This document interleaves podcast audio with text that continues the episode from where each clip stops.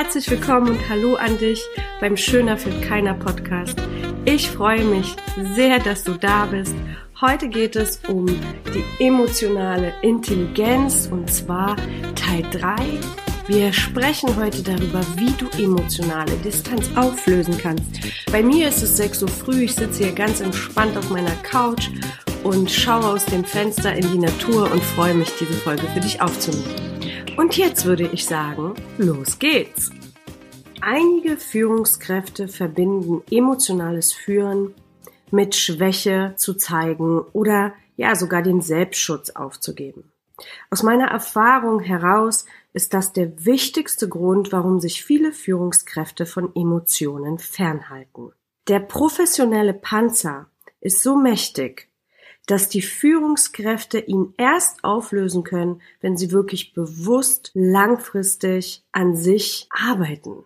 Wie ich in einigen vorherigen Folgen schon erzählt habe, sich selbst reflektieren, in die Persönlichkeitsentwicklung gehen und einfach mal hinschauen, wo kann ich Dinge an, an meiner Persönlichkeit optimieren, dass meine Führung und mein emotionaler Panzer eben fallen kann. Egal, wie cool wir nach außen wirken. Auch das ist etwas, was ich aus meiner Erfahrung mitgenommen habe. Und uns als Führungskräfte nach außen zeigen, im stillen Kämmerlein sieht es doch oft anders aus. Themen wie, wie ähm, wir führen uns zu oft einfach nicht gut genug. Wir sind nicht außergewöhnlich genug. Wir stecken viel zu oft in Selbstzweifeln.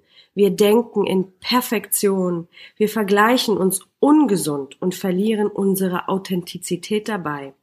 Wir fühlen, dass wir alles unter Kontrolle haben müssen und wir streben viel zu oft nach Sicherheit und wollen immer angesagt sein. Und dieses Spiel kann ich immer wieder und immer weiter spielen. Doch sobald du erkannt hast, dass emotionale Distanz aufzulösen sich lohnt und die Vorteile für dich und dein Team darin erkennst, wirst du, versprochen, die Magie dahinter entdecken. Wenn du Passion und Innovation in, dein, in deinen Mitarbeitern sehen möchtest und auch in dir, musst du die Berufswelt wieder menschlich machen und als Beispiel vorangehen. Es ist die Zeit gekommen, Dinge anders zu machen. Wir streben so oft nach Perfektion und Untastbarkeit. Doch das macht uns nicht stärker, ganz im Gegenteil. Es nimmt uns die Möglichkeiten der Entwicklung, Entwicklung der Empathie, der Verbundenheit und unserer Freude an der Arbeit. Ich habe vor Jahren in dem Buch von Brené Brown einen Satz gelesen. Und dieser Satz heißt, gib mir den Mut, mitzumachen und mich zu zeigen. Mich persönlich hat er sehr persönlich getroffen im positiven Sinne und ich habe ihn für mich folgendermaßen übersetzt. Bitte gib mir den Mut, mein Herz meinem Team zu öffnen und mich zu zeigen. Gib mir den Mut, mit Herz zu führen und nicht unter Meinung anderer mental einzubrechen.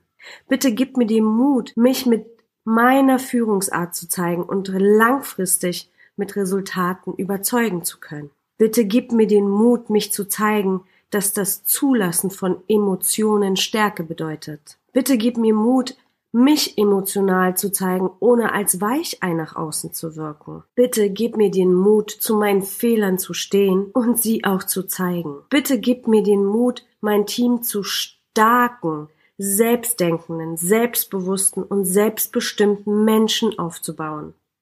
Gib mir den Mut, in meiner Position geerdet zu bleiben. Bitte gib mir den Mut, nie zu vergessen, dass es nicht um mich geht, sondern wie ich die Leben und die, ja, den Werdegang anderer Menschen beeinflusse oder sogar berühre. Und was aus den letzten Jahren entstanden ist, ist auch, bitte gib mir den Mut, meine Führungsweise und meine Erfolge und meine Weisheiten, die ich in den letzten 20 Jahren als Führungskraft erlebt habe, in meinem Podcast und in meinem Blog an dich weiterzugeben. Das war für mich ein enormer Prozess, denn sich sichtbar zu machen nach außen zu gehen und ganz fest dazu zu stehen, ist gar nicht so easy. Heute möchte ich dir die zehn Tipps geben, wie du emotionale Distanz auflösen kannst oder überwinden kannst. Und das sind auch genau die Dinge, die ich für mich umgesetzt habe. Somit verspreche ich dir hier, dass ich aus eigener Erfahrung spreche. Ich starte dann mal mit Tipp Nummer eins Und das ist, dass du dich vom Scham lösen darfst. Mache dir wirklich klar und gestehe dir ein, wo deine Ängste sind, wo sie sich befinden. Löse dich von der Angst, dich lächerlich zu machen oder kritisiert zu werden. Oft werden wir abgewertet oder kritisiert oder schlecht gemacht, weil dies auch ein Instrument der Kontrolle ist. Diese Angst, dich lächerlich zu machen, bringt dich dahin oder kann dich dahin bringen, in ein, dich in ein geformtes Verhaltensmuster pressen zu lassen. Und ob bewusst oder unbewusst, das ist ein Instrument der Kontrolle. Somit kann ich dir nur empfehlen, löse dich von diesen, von diesem Verhaltensmuster und ja, befreie dich von Ängsten. Denn all das hat absolute Auswirkungen auf deine Authentizität und Kreativität. Tipp Nummer zwei. Nehme deinem Team die Angst.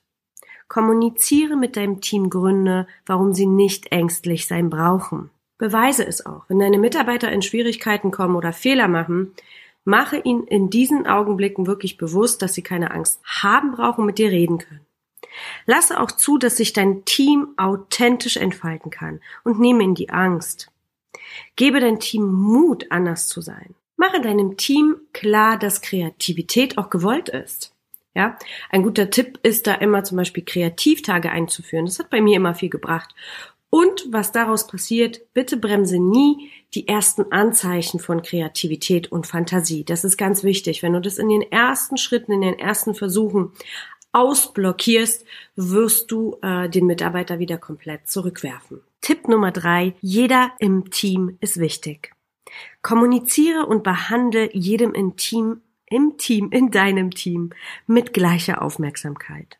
Sei achtsam mit deinem Team und sehe es als deine Verantwortung an, dein Team zusammenzuhalten. Wenn Probleme auftauchen, spreche mit den Betroffenen und erkläre die unterschiedlichen Perspektiven, um dein Team gemeinsam wachsen zu lassen. Tipp Nummer vier: Sehe die Stärken deines Teams oder deiner einzelnen Mitarbeiter im Team. Fokussiere dich auf die Begabung in deinem Team.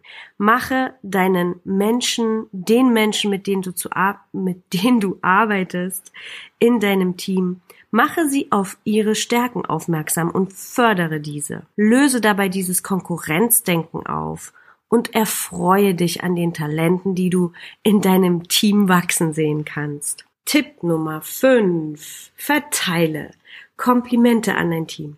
Sobald du merkst, dass deine Teammitglieder in ihren, in ihren Leistungen oder in der Entwicklung Fortschritte machen, lobe sie. Ja? Und lobe sie bitte so, ohne dass du zurückerwartest, gelobt zu werden. Das ist ganz, ganz wichtiger Punkt dabei. Wir fokussieren uns viel zu oft auf die Dinge, die nicht gehen. Dabei passiert die größte Entwicklung, wenn du anfängst, dich auf die Dinge zu fokussieren, die gehen. Tipp Nummer 6. Nimm dein Team in deine Begeisterung mit. Führe transparent und lasse dein Team mitentscheiden. Das ist ganz wichtig. Erkläre die Projekte, die gerade anstehen, ganz genau und vertraue deinem Team auch die Verantwortung an, Teile davon zu übernehmen. Erkläre deinem Team auch ganz transparent, welche Möglichkeiten sich dadurch ergeben oder entstehen könnten. Feiere jeden kleinen Erfolg und lasse diesen Erfolg zu euren Erfolg werden. Tipp Nummer 7. Kooperiere mit deinem Team. Erkenne negative Emotionen und bringe das Thema Unzufriedenheit ohne Schuldzuweisung auf den Tisch und zur Sprache. Arbeite daran, den Moment zu erkennen, auch wenn die Anspannung zu groß ist, dass man dass du, nicht Mann, sich zurückziehen kann und erst dann zurückkehrt, wenn eine entspannte, ja, lösungsorientierte Stimmung da ist. Zu verstehen, die eigene Verantwortung zu übernehmen, ist ja schon mal Magic, aber auch in diesem Zusammenhang kann ich dir nur sagen, übernehme die Verantwortung für deine Emotionen. Ja, und akzeptiere auch die Emotionen von deinem Gegenüber. Tipp Nummer 8, sei spürbar. Was meine ich damit? Spreche keinen beschämenden oder empfindlichen Punkte bei deinem Team an. Und ganz besonders nicht vor anderen Mitarbeitern, vor Gruppen, vor Partnern, vor Kunden, whatever. Das ist ein absolutes No-Go. Lasse niemanden aus deinem Team sich schlecht oder beschämt fühlen. Persönliche Themen können, sollen sogar auch in bestimmten äh, Fällen angesprochen werden, kann man aber meiner Meinung nach nur machen, wenn beide Personen in einem guten emotionalen Zustand sich befinden. Also auch das macht sehr viel aus, wenn du das für dich berücksichtigt. Tick Nummer, Tipp, Tick, nicht Tick, Tipp. Tipp Nummer 9. Sei persönlich. Spreche und agiere persönlich. Interessiere dich für deine Leute. Trau dich auch ruhig, eine persönliche Beziehung mit deinem Team aufzubauen. Das geht sowieso in die Richtung und Mitarbeiter äh, gewinnen Vertrauen zu dir. Und was wichtig ist, tue, was du äh, sagst. Ja, sei immer authentisch und reflektiere dich auch selbst, ob deine Worte stimmig sind mit der Realität, die du umsetzt. Dieser Punkt entscheidet darüber, wie deine Mitarbeiter dich von außen wahrnehmen und wie sie über dich denken. Tipp Nummer 10. Lerne zu vergeben. Vergeben und verzeihen hat eine ganz besondere Kraft. Ich würde dir empfehlen, lasse den Ärger los und lerne zu vergeben. Und aber auch um Verzeihung zu bitten. Wie? Die einzige Methode dazu ist einfach machen gucken, was passiert und was für ein Feedback kommt. Ich denke, das wird überzeugend genug sein, dass du keine Hemmschwelle davor mehr haben wirst. Übernehme die Verantwortung auch für deine Fehler und halte dich nicht in der Vergangenheit auf. Das ist ein ganz besonderer Moment in der Führungskraft und um die emotionale Distanz zu überwinden. Das waren sie, die zehn Tipps für dich, wie du emotionale Distanz auflösen kannst oder überwinden kannst. Ich fasse sie nochmal für dich zusammen. Tipp Nummer eins, löse dich von Scham. Tipp Nummer zwei, nehme deinen Mitarbeitern die Angst. Tipp Nummer drei, jeder ist wichtig. Tipp Nummer vier, sehe die Stärken deiner Mitarbeiter. Tipp Nummer fünf, verteile Komplimente. Tipp Nummer sechs, nimm dein Team in deine Begeisterung mit. Tipp Nummer sieben, kooperiere mit deinem Team. Tipp Nummer acht, sei spürbar. Tipp Nummer 9, sei persönlich und authentisch. Und Tipp Nummer 10, lerne zu vergeben. Ich persönlich bin absolut überzeugt davon, dass eine gewisse Leichtigkeit vielen Teams mit ihren Führungskräften wirklich gut tun würde. Ein wichtiger Gedanke für dich in diesem Zusammenhang ist auch, nicht zu viel über das Wie nachzudenken.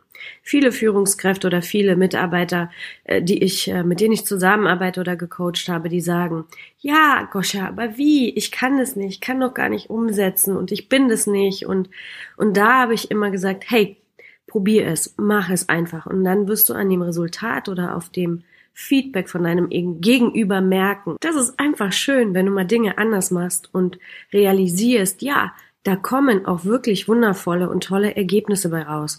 Und wie gesagt, wir halten uns viel zu sehr an dem Wie auf und einfach mal machen und nicht nachdenken. Denn wenn wir uns zu lange an dem Wie aufhalten, werden wir nie, nie von unserer Stelle uns wegbewegen. Und deshalb einfach mal ausprobieren und dir Feedback von deinem Team einfordern oder schon alleine an der Reaktion wirst du dein eigenes Feedback bekommen. Als Abschluss dieser Folge habe ich für dich einen Text aus dem neuen Fanta 4 Song mit Clouseau.